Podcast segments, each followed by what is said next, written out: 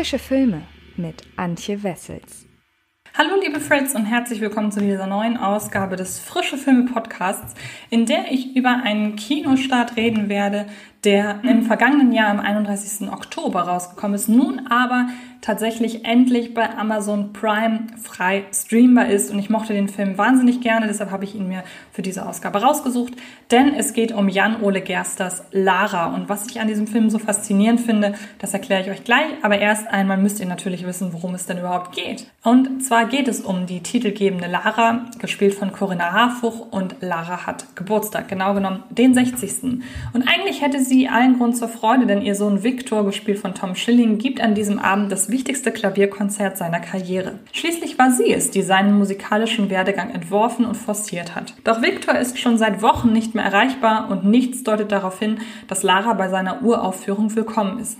Kurzerhand kauft sie sämtliche Restkarten und verteilt sie an jeden, dem sie an diesem Tag begegnet. Doch je mehr Lara um einen gelungenen Abend ringt, desto mehr geraten die Geschehnisse außer Kontrolle. Wie geht's Ihrem Söhnchen so, Frau Jenkins? Hm? Was macht der gute Viktor? Ich würde gern mein Guthaben abheben.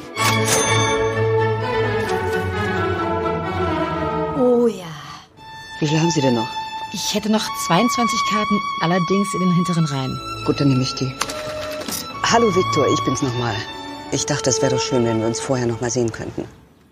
Der zweite Film ist immer der schwerste. Erst recht, wenn man bei seinem Debüt direkt einen Volltreffer gelandet ist und nun hoffen muss, nicht als Eintagsflieger abgestempelt zu werden. So ist es auch Regisseur Jan-Ole Gerster ergangen, der für sein Erstlingswerk Oh Boy direkt viele Risiken auf sich genommen und ein Arthouse-Drama in Schwarz-Weiß mit einem damals noch weitestgehend unbekannten Tom Schilling gedreht hat. Der Film wurde zu Recht zu einem für seine Verhältnisse absoluten Wahnsinnserfolg und lockte 2012 hierzulande über 370.000 Zuschauer in die Kinos. Mehr als solche für die breite Masse produzierten Big-Budget-Produktionen übrigens wie 21 Jump Street, Heiter bis Wolkig oder Looper. Für seinen zweiten Film Lara hat sich Gerster ganze sieben Jahre Zeit gelassen und ging in der Inszenierung einen smarten Weg. Dem, was er gut kann, nämlich eine einzige Figur zum Mittelpunkt bestimmen und ihr dann über mehrere Stunden folgen sowie ihre Interaktion mit der Umwelt skizzieren, bleibt er treu. Eine Selbstkopie ist Lara trotzdem zu keiner Sekunde und das nicht bloß, weil hier eine Frau die Hauptrolle spielt und der Film in Farbe in die Kinos kommt. In No Boy ging es um den emotionalen Balanceakt eines eigentlich unbekümmerten Endzwanzigers, der sich von heute auf morgen mit dem Ernst des Lebens konfrontiert sieht. In Lara wiederum hat die titelgebende Protagonistin eben diesen Ernst des Lebens längst hinter sich gelassen und sind verzweifelt darauf, für ein paar Momente die Glückseligkeit ihrer Vergangenheit zurückzuerlangen. Und je mehr Filmminuten vergehen, desto mehr öffnet sich einem Laras zunächst verschlossene Fassade.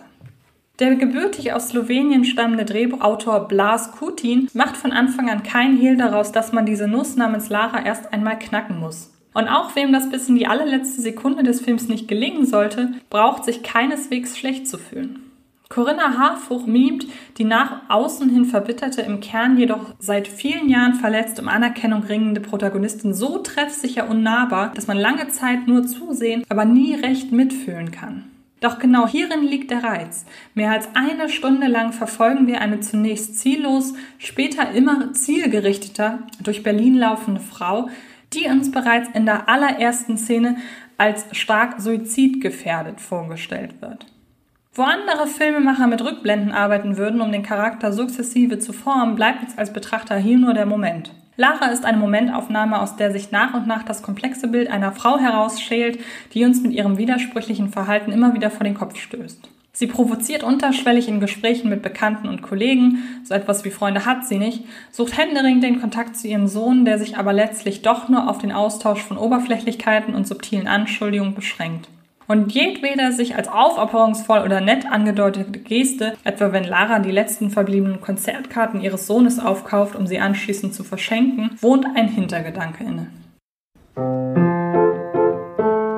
Bitte. Danke, Frau Jenkel. Das ist für Sie. Ich glaube, ich erinnere mich jetzt. Sie waren extrem ehrgeizig. Wahnsinnig ehrgeizig. Vielleicht doch besser Trompete. Na komm, nochmal von vorn. Jetzt kriegst du kalte Füße, weil sich alle von dir abwenden. Ich muss wissen, wie es ihm geht. Es geht ihm sehr gut.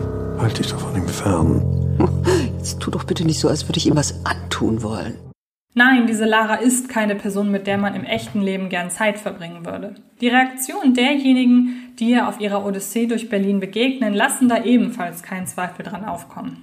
Die absolut lebensecht getroffenen Dialoge verstärken den Eindruck absoluter Authentizität. Man würde nie in Frage stellen, dass es all diese Gespräche und Konflikte so wirklich, wirklich geben könnte. Von den innerfamiliären Streitigkeiten mit Sohn, Ex-Mann und Mutter über das mit schmerzhafter Melancholie geschwängerte Schwelgen in Laras Vergangenheit als hoffnungsvolle, aber letztlich eben doch nicht zur Genüge talentierten Pianistin mit ihrem ehemaligen Klavierlehrer bis hin zu kleinen Intrigen gegen ihre Schwiegertochter.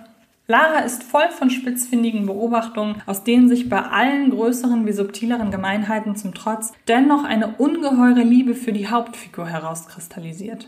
Denn so beißend und bisweilen auch beißend komisch es auch sein mag, Lara bei ihrem ja, Rachefeldzug gegen ihre Umwelt zuzusehen, so wohnt all ihren Taten und Worten immer auch eine tiefgreifende Verzweiflung inne.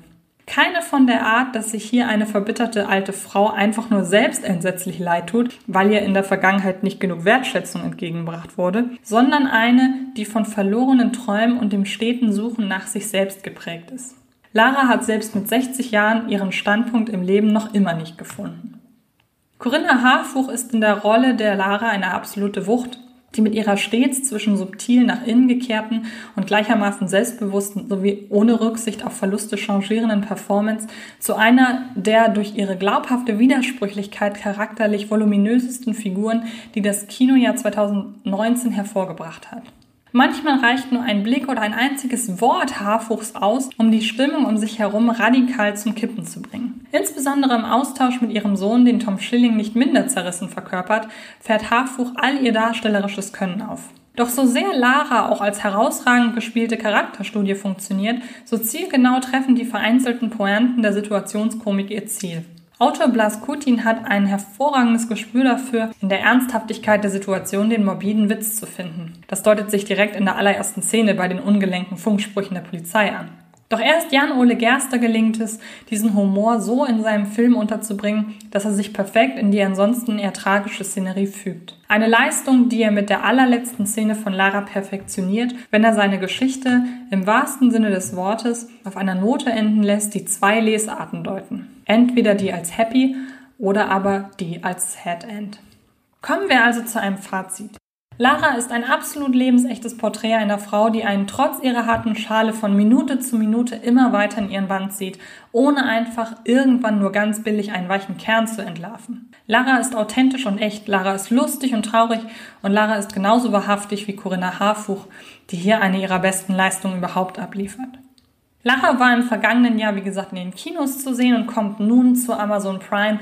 Wer also ein Amazon Prime-Abo hat, kann den Film dort umsonst sehen. Ich hoffe, ihr tut das, denn wie gesagt, Lara ist ein ganz, ganz großartiger deutscher Film und Corinna Harfuch ist ebenfalls absolut großartig. Ich wünsche euch also sehr, sehr viel Spaß bei äh, Lara und dann hoffe ich, dass wir uns bei den anderen frische Filme-Ausgaben wahlweise sehen oder hören. Ganz viel Spaß im Kino oder wo auch immer ihr Filme in Zukunft seht und ähm, dann bis nächste Woche. Ich freue mich auf euch. Bis dann.